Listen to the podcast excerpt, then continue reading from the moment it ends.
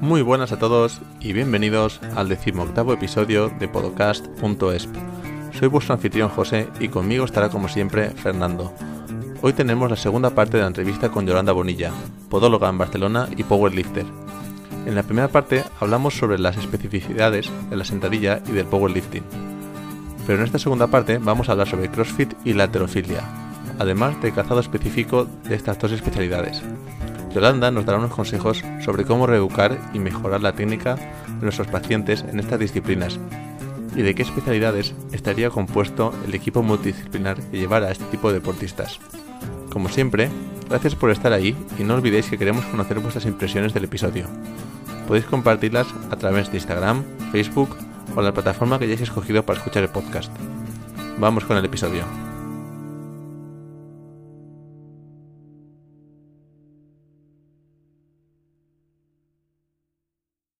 Y podrías comentarnos, perdón, eh, claro, hemos comentado que hay varias disciplinas, ¿no? Eh, powerlifting, eh, aterofilia, crossfit, el calzado imagino que es diferente para los tres. Imagino que hacia crossfit va a ser más flexible, más light, ¿no? Y es más... una escala, ¿no? Exacto. De hecho, acabo con un dato muy interesante. El calzado de sentadilla, porque solo se usa para sentadilla, ni para peso muerto ni para press banca este calzado. Eh, ¿cuánto crees que pesa? Yo después de meter la pata con el drop ya no me la juego. 500 Venga, gramos. un número. ¿Cuánto? 500, gramos. Dale, sí, 500 gramos. Pesa cada una medio kilo, por lo tanto llevamos un kilo de ah. más. De hecho, esperad, a ver si que se escucha, ¿eh? La dejo, ¿eh? Caer en la mesa, quizá retumba esto. Hostia. Sí, ¿no? Vale. 500 gramos en cada pie, un kilo. Un kilo. O sea, ojo. Luego, CrossFit. Lo mismo que he dicho antes, yo solo enseño las que yo uso. Entonces, en CrossFit tenemos, primero, no me patrocinan, Nike Medcom, ¿vale? Digo, antes de que... Es el modelo más conocido, ¿no? Yo sin conocer mucho de CrossFit, eso lo había oído. Sí, porque CrossFit, las marcas que predominan son Reebok y Nike. De hecho, CrossFit eh, fue creado por Reebok. No hay más. Esto va así. Va así, ¿no? Como todo. La gran, una de las, ya veis que es muy diferente. De hecho, el drop es muy, muy pequeño, son 4 milímetros, ¿vale? Eh, pesa 9,6 gramos. No es nada. 500 gramos a 9,6. Ostras, hemos perdido mucho peso. Operación bikini. Y, toda, la, toda la parte de arriba, el upper, es una malla que es una tela, que es súper adaptable y súper transpirable. Esto con la otra no lo podía hacer. Eh, la lengüeta se ajusta totalmente al calzado y de hecho tiene esta parte de como extra para que metas en los cordones y no se te mueva. Cuanto la parte de, de, abajo, la suela, ¿qué tenemos? Tenemos que también el dibujo para que se agarre bien. Es una goma que se adhiera al terreno para evitar deslizamientos. Pero ojo aquí, aunque no se ve casi así, pero de lateral sí, sí que tenemos las marcas de flexión.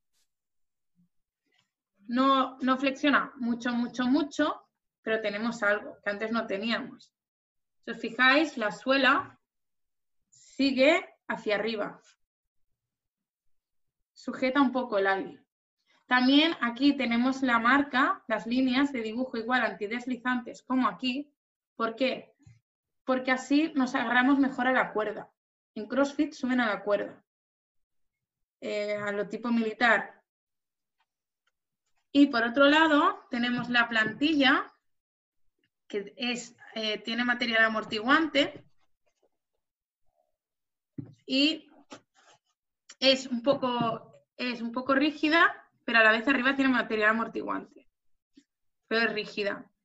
Eh, como vemos, si esta es la zona medial, sigue la forma un poco del ali, pero no tiene esa excesiva corrección, ¿no? Esa excesiva sujeción. Y por aquí, las líneas para que doble. ¿Qué pasa? Que como he comentado, en el, ¿por qué es diferente? Como he comentado, en el CrossFit no es tan importante eh, los kilos que levantas, que sí, que son puntuación, sino la rapidez con lo que lo puedes hacer. Además que no, no hacen em, sentadilla, paran y luego hacen peso muerto, paran, sino que son circuitos que hacen, hay un circuito que se llama EMON, que es Every Moment of a Minute, que es todas las repeticiones que puedes hacer de una cosa en un minuto. Por ejemplo, las repeticiones que puedas de peso muerto en un minuto. Las repeticiones que puedas de sentadilla en un minuto. ¿Qué pasa? Que pasan de un circuito al otro sin descansar. No puedes estar cambiándote de zapatos, no puedes. Sería ideal, pero no puedes. Por eso yo me gusta llamar a, este calzado el calzado híbrido. Lleva una alza lo suficiente para que te haga un cambio en dorsiflexión del tobillo, pero no lo suficientemente alta para que te desestabilice a la hora de hacer peso muerto. Es decir, si yo empiezo en peso muerto necesitamos que la barra esté lo más enganchada al cuerpo para poder así favorecer que nuestra tibia, que empieza nuestro, nuestro tobillo, empieza en una dorsiflexión en el peso muerto para poder coger la barra. Tenemos que acabar con la tibia totalmente eh, neutra y totalmente alineada con el fémur y el fémur totalmente alineado con la cadera. Si no, el peso muerto es erróneo, no, no, no llega a suceder, no puedes levantar la barra.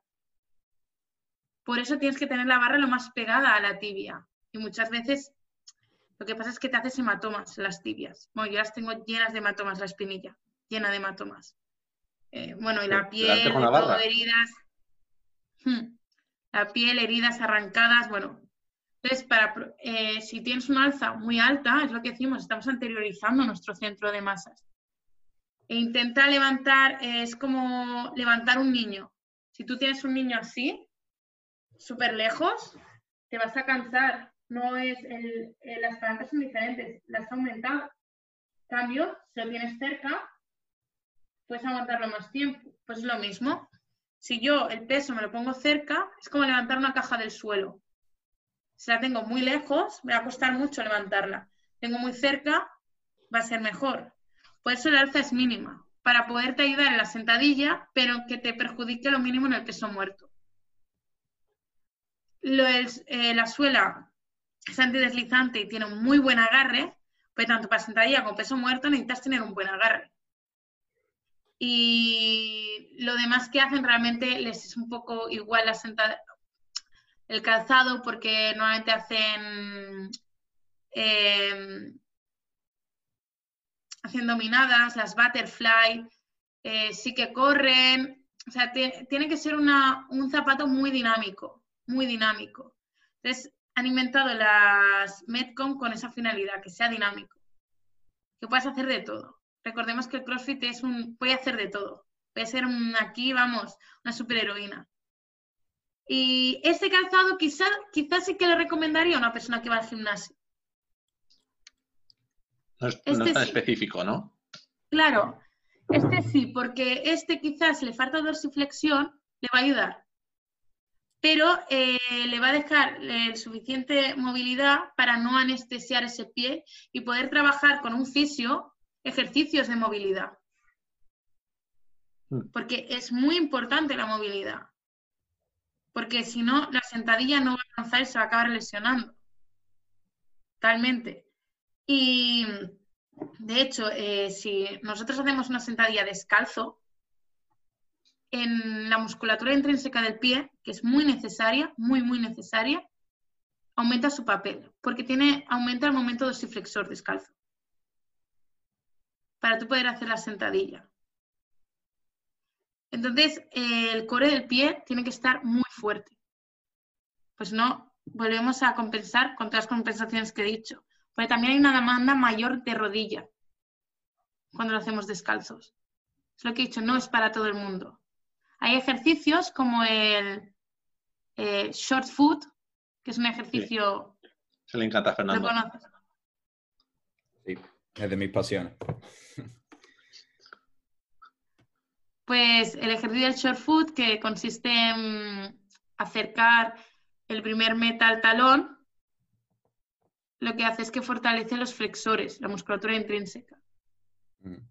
También me gusta mucho la disociación de elevación del primer dedo sin elevar eh, los dedos menores y luego elevar los dedos menores sin elevar el primer dedo. También es muy, muy efectivo. Es un ejercicio muy frustrante ese. ¿eh? a mí me sale, pero... Tienes que tener una concentración brutal. Brutal. Pero ahora te das cuenta, te das cuenta que realmente no estás tan bien como estabas, como pensabas. Y de hecho es muy interesante con, los pacientes y, lo digo porque puedo decir por una vez que lo he probado con un paciente y es mi abuelo. Eh, se concentran tanto en, el movimiento en sí que es como eh, actúa como una especie de foco externo y se olvida un poco del dolor. Claro, eso también es muy importante, muy importante. Eh, realmente el cerebro lo puedes distraer y saturar. Si tú saturas el cerebro, ya no hay dolor. Es decir, si tú, el, cerebro recibe una, una, señal de dolor, tú eres capaz de saturarlo con otra idea, está tan saturado el cerebro que ya la señal no la recibe. Lo que tú consigues con ese ejercicio es saturar el cerebro de tu abuelo con otra idea, distraerlo. Sí, sí. Sí, es básicamente la función que tiene, por ejemplo, la crioterapia, el frío con el hielo. O, sientes, o sientes el frío o sientes el dolor. Exacto. De hecho, muchos ejercicios que se hacen para recuperación y rehabilitación de movimientos es, porque claro, es muy fácil decirle a una persona, eh, dorsiflexiona el tobillo, ¿vale? Pero esa persona si nunca ha tenido la educación ni ha tenido la propiocepción y ha tenido ese control motor suficiente para hacer un movimiento, no te lo vas a ver hacer. Por mucho que esa persona en su cabeza diga, voy a flexionar el tobillo, no va a poder hacerlo. Pero en cambio si le dices, eh, le pones la mano, le dices, empuja hacia mi mano, lo va a poder hacer. ¿Se está centrando en el tobillo? No, se está centrando en tu mano. Es reeducación de movimiento. Totalmente. O algo que se utiliza mucho para debilidad del glúteo medio, que es muy importante, sobre todo, más que en sentadilla, juega un papel muy importante en peso muerto, que ahora pasaremos al peso muerto. El glúteo medio, hay un montón de debilidad del glúteo medio, y más ahora. Eh, hay un, algo que le llamo yo como el síndrome del culo dormido. Pasamos muchísimas horas sentados, muchísimas horas sentados, y el culo se duerme. Se duerme. Entonces no tiene ya esa función estabilizadora, la, pierde porque no tiene suficiente tono, no puede con ello. No, no se ha olvidado cómo activarse. Entonces hay un ejercicio que se llama las Bulgarian Split Squat, que básicamente es eh, sentadillas una pierna, pero poniendo la, pierna que no está en apoyo detrás en un banco, poniendo el empeine en el banco.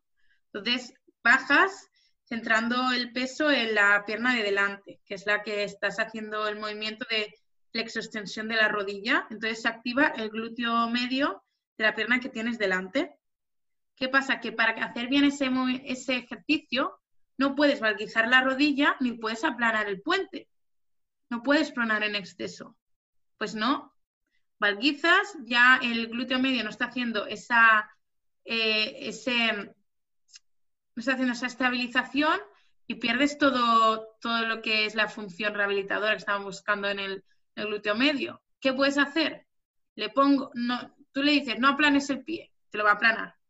No mueve la rodilla, lo va a hacer, porque no sabe hacerlo. Pues centrar en otra cosa. Le pones un papel debajo del pie, del ali, le pones un, le pones, por ejemplo, un roller foam a lo de la rodilla y le dices, vale, tienes que bajar sin pisarme el papel y sin darle al, al roller con la rodilla.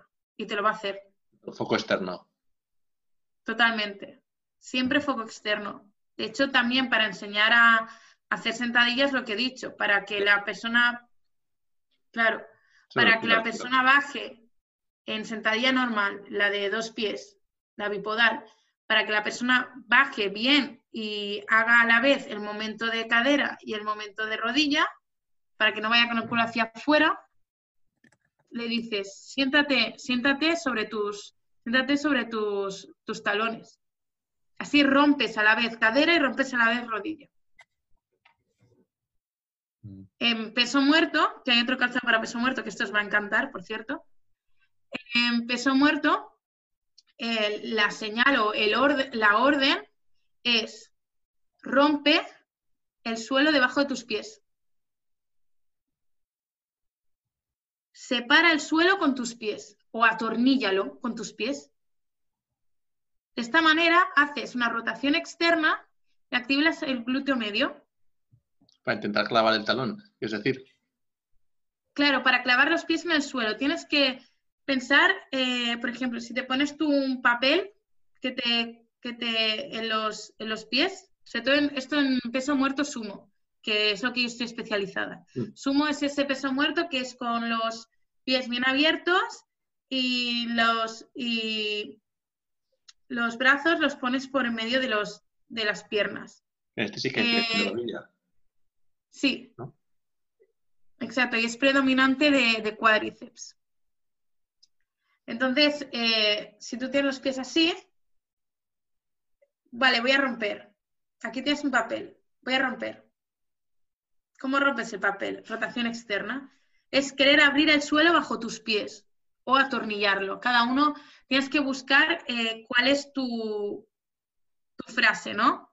Entonces, rotación externa, foco externo.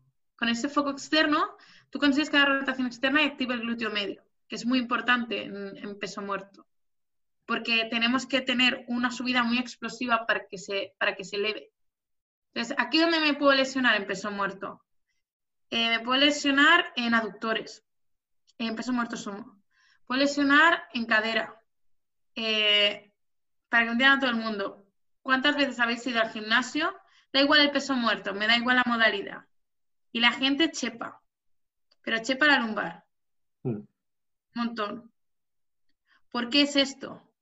Uno, porque no, no es capaz de poner eh, la no es capaz de poner la tibia en la vertical. Fijaos que no son capaces de hacer, si la tibia está así, o sea, empezamos con la tibia así, de hacer así. ¿Cómo tiran? Con la lumbar. Claro, la intención, digamos, del core y en toda la Claro, cadena. siempre la clave para todos los básicos es tensar siempre el core, siempre. Y la respiración, trabajar la respiración es muy importante. ¿Cómo puedo trabajar yo como podólogo en el peso muerto? Pues aquí quizás sí que recomendarías a una persona que, que prona en exceso de contenerle un poco el ali, pero un poco, sin exagerarse, un poco. Y en el peso muerto es muy, muy, muy, muy importante, muy importante la evaluación del pie. Quizá mucho más que una sentadilla. Y explico por qué. Pues la sentadilla, sí, funciona de base, pero quieras o no, mm, tampoco el pie es más importante el tobillo que el pie en sí en general. No, lo que actúa más es el tobillo, la sentadilla. Quien actúa más en el, en el, en el peso muerto es el pie, la musculatura del pie. Porque el pie necesita estar en contacto total, es decir, necesita eh, la primera, el cuneo metatarsiana, la quinta y el talón. O sea, ese trípode que estudiamos lo necesita entero en el, en el suelo. Si no hay ese contacto, porque hay un, hay un por, por X, por una lux valgus, por lo que sea, eso es lo que tenemos que atacar. Que hay un contacto total. ¿Cómo? ¿Con cuñas cinéticas? Buena idea. Si es rígido con un alargo de Morton, también es buena idea. Con un cutout, también es buena idea. Lo importante es que esté el pie totalmente entero en contacto con el suelo. Porque el pie es el primero que va a hacer fuerza contra el suelo para hundirlo y abrirlo y poder tirar del peso. Si ese pie no es capaz de hundir entero, de tocar entero contra el suelo, no va a ser eficiente. Entonces va a compensar otras articulaciones. Y la primera que va a compensar va a ser la cadera. La primera. Y podemos, tener muchos dolores de, de cadera y muchos impeachment. muchísimos dolores de cadera por culpa de ello. Eh, sobre todo en lo que es peso muerto sumo, pubalgias. Pues tener muchas pubalgias. Porque también tenemos problemas de flexores de cadera ahí. Imagino que depende de la técnica, ¿no? Las lesiones van a un sitio u otro. En el peso muerto más común, que las piernas están más estiradas, más común fastidiarte la. Claro, el, peso muerto, el peso muerto convencional eh, actúa más que las, o sea, sí, hay, hay una contracción de isquios, eh, hay un momento flexor de la rodilla, hay un momento extensor de la cadera, eh, pero digamos que quien tira más a lo burro, para que me entendáis, es la espalda. En el convencional. Hmm. Cambio en el peso muerto sumo, son los cuádriceps, los aductores. ¿Por qué? Porque empiezas desde más bajo la cadera. Cuanto más alto tienes la cadera, más van a sufrir los erectores espinales. La más flexión de tronco tienes que hacer para coger la barra, ¿no? Empiezas de claro, mayor. Exacto y más van a sufrir. De hecho, yo hago peso muerto sumo, igual que en sentadilla no hay un peso muerto sumo estándar. Cada, o sea, peso muerto en general estándar, cada uno tiene el suyo. Yo hago peso muerto sumo porque soy bajita, mido un metro cincuenta y seis, tengo brazos cortos, tibias cortas, fémures cortos. Yo para llegar a la barra con un peso muerto convencional, que es el de las piernas eh, rígidas, tengo que sentadillear lo que yo le digo. O sea, yo tengo que doblar las rodillas para poder llegar y tirar un poco para atrás en sentadilla. Si no, yo no llego. Por eso yo un peso muerto sumo. En cambio, alguien que tenga los brazos largos y tenga las tibias, eh, bueno, más bien los fémures largos, le va a ir mejor un peso muerto convencional. Es todo cuestión de palancas y de biomecánica. Entonces, ¿qué calzado utilizamos en, peso muerto los que competimos? Pues es que os vais a reír. Es que vamos de lo más grande a lo, a lo, a lo más pequeño. Es que os vais a reír. De hecho, yo lo hago, el peso muerto, yo lo hago descalza, ¿vale? Entonces, en competición no lo puedes hacer descalza. Mírate esto. No es nada, es papel de fumar. Exacto, para quien no lo vea, porque eh, está escuchando solo el podcast, es prácticamente una manoletina es, ah, ¿conocéis Gervasio de Fere que hace gimnasia olímpica? Sí. Es lo que utilizan los de gimnasia olímpica. De hecho, eh, esto que entre nosotros, eh, yo como lo hago descalza, eh, yo voy a un gimnasio comercial. Si alguien me escucha, hola. Entonces, digo, porque me conocen, no puedo hacerlo descalza, porque es un gimnasio comercial. Entonces me compré esto, aparte que sé que se utiliza, pero este es del Domios, que tampoco me promociona, el Domios, ¿vale? Esto me ha costado 3 euros. No lo, o sea, realmente yo con esto no iba a competir, yo iba a competir con otra cosa, pero pasó el COVID y me suspendieron las competiciones. Entonces, eh, entonces no me lo compré. Pero es lo mismo, es igual, pero de mejor calidad. Mm. Eh, la gracia es que yo me lo compré así de 3 euritos, porque como no me dejan ir descalza, cuando veo que es hacer con monitor, me lo pongo corriendo. Claro, es muy elástico y metes el pie en un segundo. Claro, ya está. Digo, hala, pum, ya está. Digo, voy descalza, voy descalza, señor. Y ya está. Digo, es que no me dejan, es que me tienen ahí una tortura muy grande. Pero bueno, no, pero en realidad es así. Eh, el mocasín de peso muerto es de mejor calidad, pero es así, es un calcetín. Calcetín que la suela es totalmente plana, no tiene ningún tipo de, de elevación. Uy, al revés. No tiene ningún tipo de elevación, ¿vale? es totalmente plana. Las de running, por ejemplo, aquí se elevarían así. Hmm. Totalmente plana, de tal manera que todo el pie,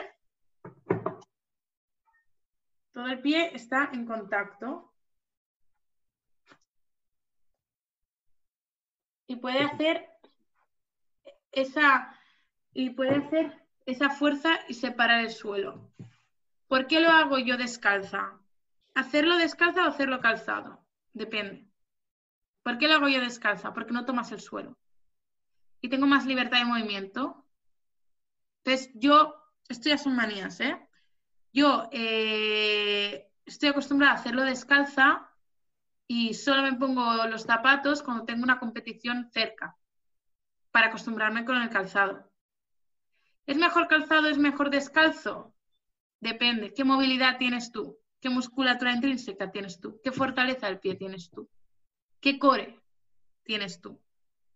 Pues para hacerlo todo descalzo, todo, incluso para correr, el pie tiene una demanda excesiva.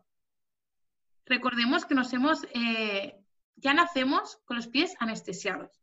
Desadaptados. Exacto. A mí me gusta decir anestesiados porque me entienden, pero sí, desadaptados. ¿Cómo puede ser que un niño en un cochecito que tiene que estar aprendiendo a caminar me lleve unas Nike súper rígidas? Hmm. Eh, la función hacia el músculo. Si no lo trabajamos, no existe, no, deja de, de ser funcional. Entonces, descalzo, sí, para mí sí, mucho mejor descalzo, todo. O sea, hasta yo el running prefiero descalzo, todo. Pero para ello, ten en cuenta que vas a tener que hacer una preparación previa. No puedes ir de 0 a 100, no puedes. Exacto, características individuales. Totalmente. Además, si tú luego tienes patologías, o puede ser una coalición, eh, una, coalición, como puede ser mm, lo que he dicho, una lux valgus, no la hagas descalzo, porque no, no puedes, no puedes. Ve a un podólogo que te aconseje y yo ahí metería unas plantillas le diría, olvídate de esto, olvídate de competir, mm. eso es lo primero porque no, no vas a poder, lo siento, pero quizá una zapatilla de running con un drop bajo, donde tú puedes meter una plantilla, es buena idea para hacer peso muerto. Una plantilla que, repito, lo que favorezca sea el contacto total del pie en el suelo. no me vale no me valen plantillas con un montón de material debajo que otra vez desadapte al pie, porque son parches. Y parches los sabemos poner todos. Pero ¿por qué queremos un parche si realmente el pie es capaz? Es que el pie es, es una máquina mm, bestial de movimiento. O sea, el pie está hecho por y para el movimiento. Entonces, vale, pongámosle una plantilla al principio pero sabiendo que se la vamos a tener que acabar quitando, si podemos, obviamente. Si tenemos patologías estructuradas, ya no podemos. Pero si podemos, el fin de nuestro tratamiento tiene que ser que acabe haciendo peso muerto sin, plantilla, reeducándolo. ¿Qué le hago una plantilla en peso muerto? Que contacte todo el pie. Que no tengo movilidad en la primera, en la, en la primera, pues le hago, una extensión de Morton, por ejemplo. Que sí que tengo y la quiero favorecer, hazle una cuña cinética. Que mi problema es el quinto, pues hazle un cutout. Quizá lo necesita. Pero volvemos a lo mismo. Individualicemos. Hmm.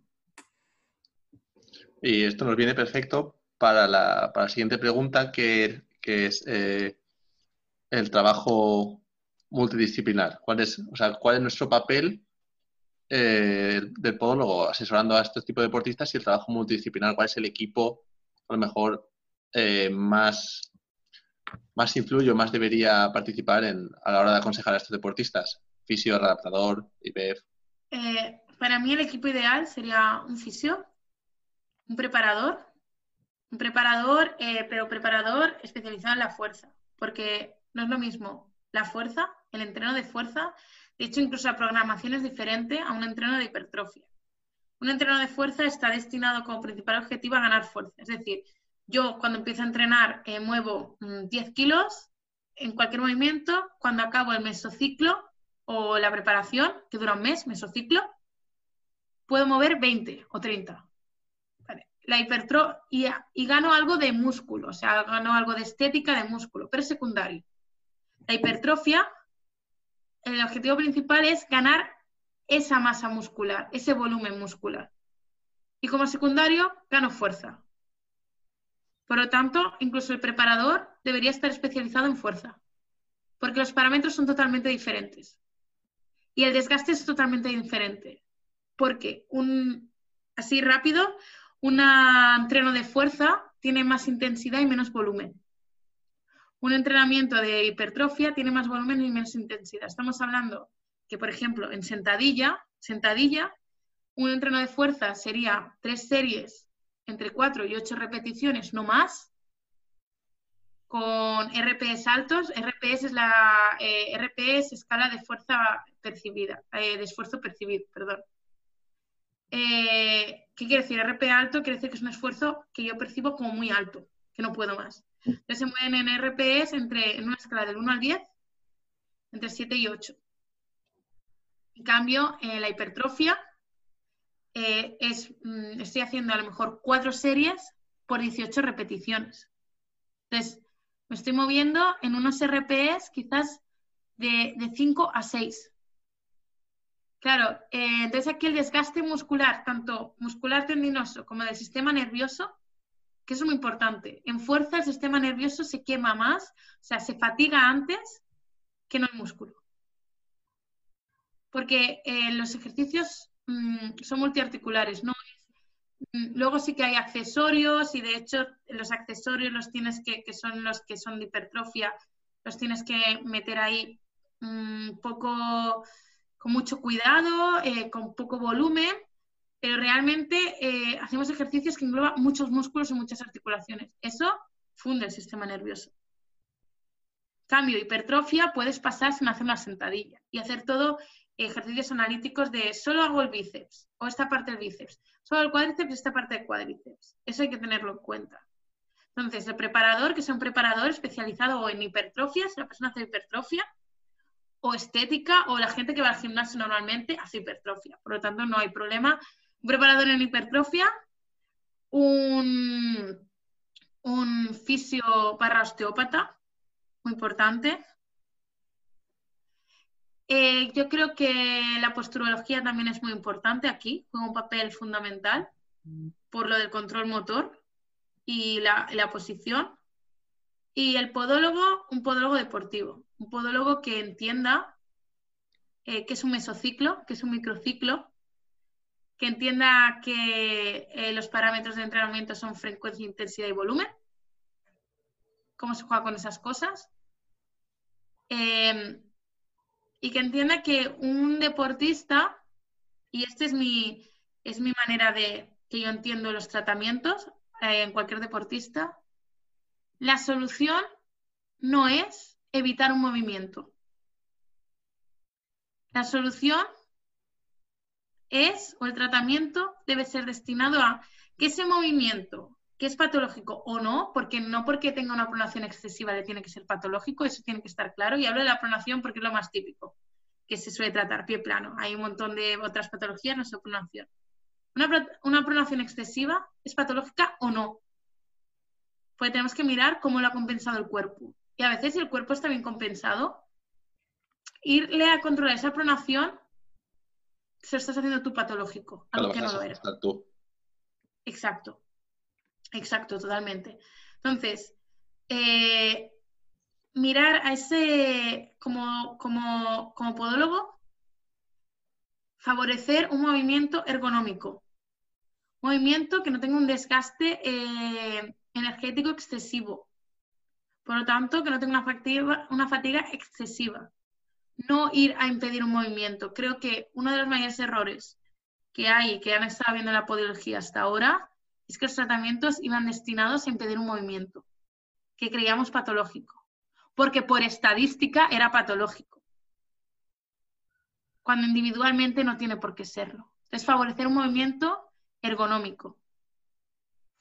Eh, un movimiento, mm, quizá a lo mejor es que tiene movimientos muy bruscos, pues un movimiento más sutil. Y además, eh, ver esa persona esos movimientos en su terreno. No es lo mismo ver a una persona, eh, es que me duele mucho, tengo metatarsalgia. Pues la voy a poner en la, le voy a hacer una baropodometría, en estática, no. Mírale si realmente de sus, de sus 24 horas que tiene al día, 12 está haciendo sentadilla. Mírale las presiones, la baropodometría haciendo sentadilla, movimiento específico. No le mires caminando, porque no, no, no, no tiene sentido. O que hace trekking, pues ves con él hacer trekking y ponle las plantillas haciendo trekking. Y por último, saber, o sea, como he dicho, quien mucho abarca, poco aprieta. Por lo tanto, podólogo deportivo es una titulación que viene muy grande. Pero hay miles de deportes. Especialízate en alguno. Especialízate en el que más te guste, en el que más te apasione. El que, mm, el que digas, pues que los deportistas están, y hablo como deportista y me incluyo, estamos muy pirados, estamos muy locos. Y somos los pacientes más difíciles, pues todo nos va a molestar. Pues tenemos nuestros rituales, nuestro momento de meditación, nuestro set, tenemos nuestro setup y como nos lo toques, ya, madre mía, o sea, peor que niños pequeños somos. Pues especialízate en un deporte que digas, uff, esta persona está muy loca, es una quisquillosa, es que es una neuras, pero oye, le entiendo, porque comparto eso, ¿no? Y entenderlo. Como podólogos, nos falta mucho, mucho, mucho en la podología deportiva, pero la podología deportiva no es solo mm, movimientos y para cada movimiento o cada impacto es mejor un material. Es entender el deporte y lo que hay detrás de ese deporte y ser un poco de todo, pero sabiendo hasta dónde llegamos. Sí, sí. Pero por saber, no te va a pasar nada por saber eh, mm, cómo es una planificación de un entrenamiento. Como voy a repetir, no te estoy diciendo que lo planifiques tú porque no es tu terreno, pero deberías saber lo que es y cómo se planifica. si tienes en cuenta esos factores, probablemente obtengas mejores resultados en tus tratamientos. Totalmente. Directamente. Claro, ten en cuenta que eh, todo, eh, todo nos afecta. ¿Cómo dormimos? ¿Cómo comemos? Si mañana tenemos estrés, eh, si, si, mañana, si al día siguiente tenemos una competición, vamos a tener estrés. si he roto con el novio o con la novia, esto parece una tontería, pero afecta. Hmm. Todo eso puede afectar a que el deportista ya tenga una lesión. Puede tener la mejor preparación del mundo y mejor preparador del mundo, pero falta que un día no coma bien, o que un día no duerma bien, o tenga problemas en la familia, con la pareja, lo que sea, y se va a lesionar. Tal cual. Pues, Yolanda, eh, pasamos ya a una parte un poquito más eh, para culminar. Sí. Si nos pudieses dar, o sea, si tuvieses delante a la Yolanda de cuando ibas a empezar la carrera? ¿Un consejo que, le darías? Pues que tranquila, que respire, que respire sobre todo y que los, los exámenes no son tan importantes, no lo son. No lo son porque eh, yo he aprendido más eh, leyendo fuera de la carrera que dentro. No es importante los exámenes, porque como he dicho, cuánta gente ha probado copiando, ¿no? O sea, relájate y no te preocupes porque vas a encontrar tu pasión y tu momento en la podología. Eh, y si pudieras recomendarnos, Yolanda, un libro, puede ser de podología, puede ser de, de, de sobremesa, eh, de, de cama, un libro sobre CrossFit, alterofilia o Mira, justo eh, tengo tres libros buenísimos que tocan todo, porque yo soy todo, yo soy podología, que soy deporte, o sea, yo no contigo una cosa con la otra. Entonces, los tengo apuntados porque no tengo tanta memoria, os habéis soy, rubia, o sea, tranquilidad. Y el primero que recomiendo es uno sobre, no exactamente de podología, pero es un libro muy bueno, escrito por un fisioterapeuta que se llama Víctor Salinas, que lleva muchos años en la readaptación. Eh, sobre todo trabaja en, fútbol, pero eh, también está especializado en running. se llama Correr sin mentiras. Espera. Desmonta todos los mitos del running. De Salinas. Y lo que hace es que lo que me gusta es que es un lenguaje muy llano, muy llano, para que tanto nosotros tres que tenemos conocimientos en biomecánica, en, cómo es la, carrera, cómo se produce, como, una, como tu vecina del quinto que hace ese puchero tan bueno, lo puedan entender. Eh, además, al final de cada capítulo, hace un ¿qué llevarte a casa? Para que tú anotes conclusiones, ¿no? Exacto. Y todo, todo está respaldado científicamente, porque atrás del todo cuando acabas el libro, después de agradecimientos, tienes toda la bibliografía que he utilizado. Toda. artículos, todo. Y te habla desde la marcha, cómo debería de una persona empezar a correr, cuándo correr, cuándo no. Te habla sobre el, sobrepeso, que en esto de decir, a ver, seguramente creo que voy a correr, no es recomendable. Te habla de, eh, estiramientos antes de la carrera, sí o no, ¿no? Todos estos, mm, quizá que mm, es más de fisio, pero te van a venir a ti a preguntártelo. Mm. Y tú, si sabes si ha hecho estiramientos antes, sí o no, qué tipo estáticos, dinámicos, o qué recuperación ha hecho después, porque también te habla de crioterapia, te habla de roller foam, te habla de, relajar las fascias, te habla de punción seca. Si sabes lo que ha hecho, ahí, en una buena anamnesis, está tu, está tu, tu clave del éxito. Si sabes lo que ha hecho, que no sea tu terreno, pero sabes, lo entiendes, quizá has encontrado ahí lo que ha roto. He encontrado ahí el fallo que ha tenido esa persona al correr.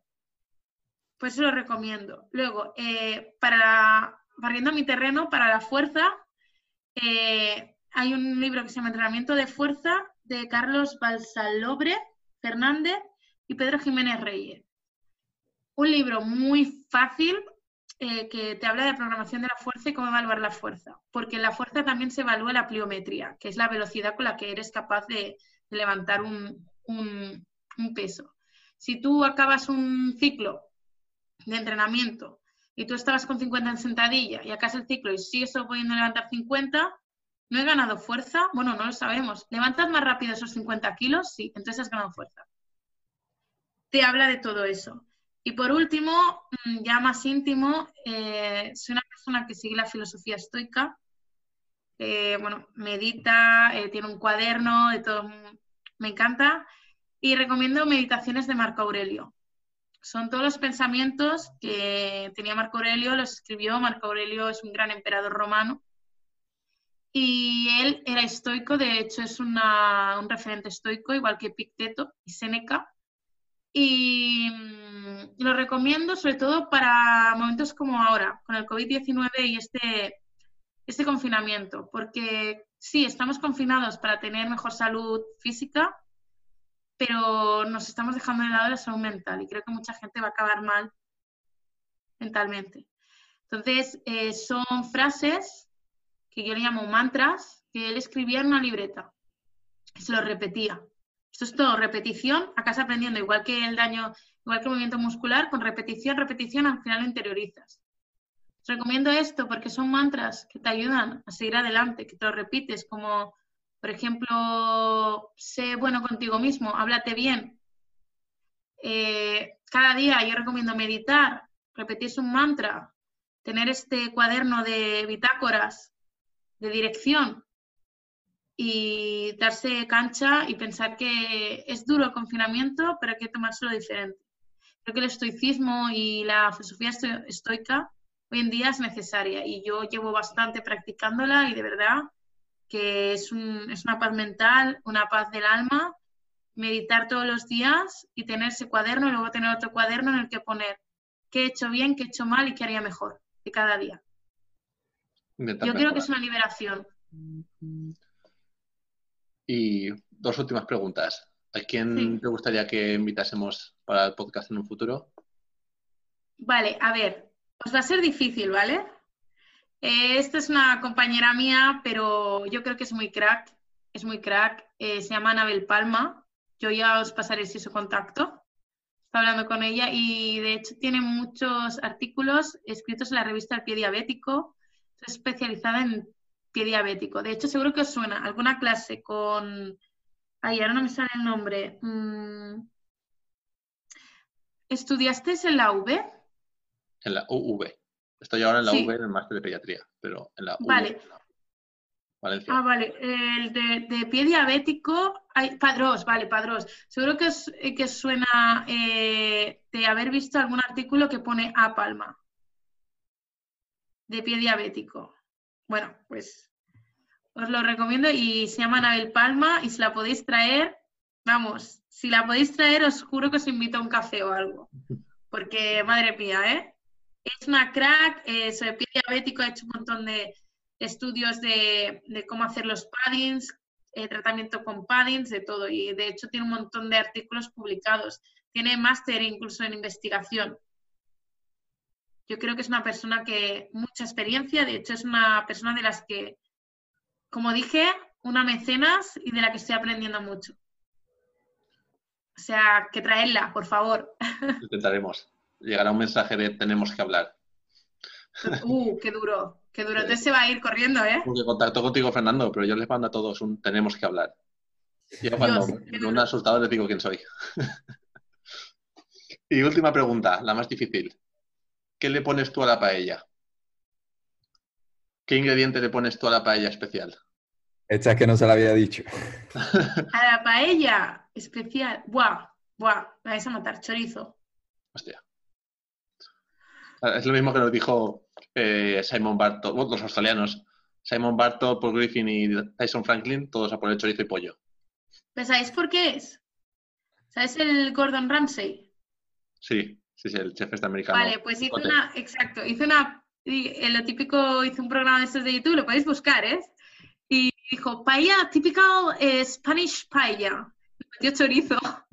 Claro, todos los anglo, angloparlantes dicen, claro, typical Spanish paella, chorizo. A mí es porque me gusta, sin más. Eh, la apuntamos, pero está suspendida. Ostras, no quiero eh, recuperación, en serio. La única forma de aprobar es eh, poniéndole garrofón. poniéndole garrofón y hacerla de pollo y conejo. Y si lo acompañamos con un, ¿cómo se dice? Con una, un agua de Valencia. Ya va para nota. ah, es, eh, te sé ganar, eh, te sé ganar. es que, madre mía. Pues muy bien, Yolanda, casi ganamos a Eugeni. Eugeni tiene el récord de dos horas grabando, pues ha estado hora y tres cuartos. Ostras. Casi ganamos. Eugeni va a tener que... Bueno, eh, la pasión, ¿no? Que cuando se te iluminan los ojillos y te apasiona algo es lo que hay. Me parecido muy interesante. Pues Yolanda, muchas gracias por haber venido a, Podcast y habernos eh, hablado un poco de, este mundo de, CrossFit, alterofilia, la otra especialidad, la, otra disciplina es. Vale.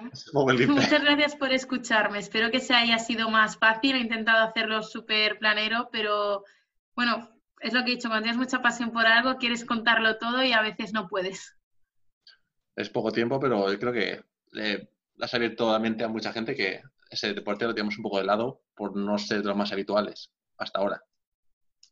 Yo sé que a cualquier duda. Le ha gustado mucho este tema. Lleva tiempo diciéndome que teníamos que entrevistarte. Sí, tío, aparte de que me gusta personalmente, pues creo que, como ha dicho Yolanda, aunque no toque tanto nuestro campo, pues tenemos que tener el conocimiento para, para mejorar nuestro tratamiento. Claro, además eh, es eso, es lo, que dice es lo que dice Fernando. Además, Fernando yo sé que entrena y es algo que los que entrenamos como que no somos tan, tan conocidos como puede ser alguien que hace running, ¿no? Es como que estamos más dejados de lado. También necesitamos nuestros mimitos. Necesitamos que alguien nos cuide. Claro que también tenemos lesiones. Sí, no, pero poco a poco estos deportes se van haciendo más, más populares. La gente se cansa de, correr. Ahora no pueden, ¿no? Ahora, claro. Ahora, ¿has visto el reto este de correr en casa? Que se Ostras, no. 10 kilómetros dentro de casa. Al igual. Yo sí que he visto, yo tengo una azotea arriba porque vivo en el centro de Barcelona, con, en calle Aragó, por ahí. Y las típicas azoteas de Barcelona. Y sí que he visto a un vecino de la azotea del edificio de delante corriendo por toda la azotea en círculos. Digo, uy, corona afecta, ¿eh? Corona afecta. Bueno, gracias, gracias por invitarme, de verdad, gracias. Y cualquier duda sobre entrenamiento o libros o que queráis, eh, yo os paso toda la información que necesitéis. Eh, toda. Para cualquier duda, consulta a Yolanda. Totalmente. Pues muchas gracias, Yolanda. Un beso. Adiós, buenas noches. Hasta luego.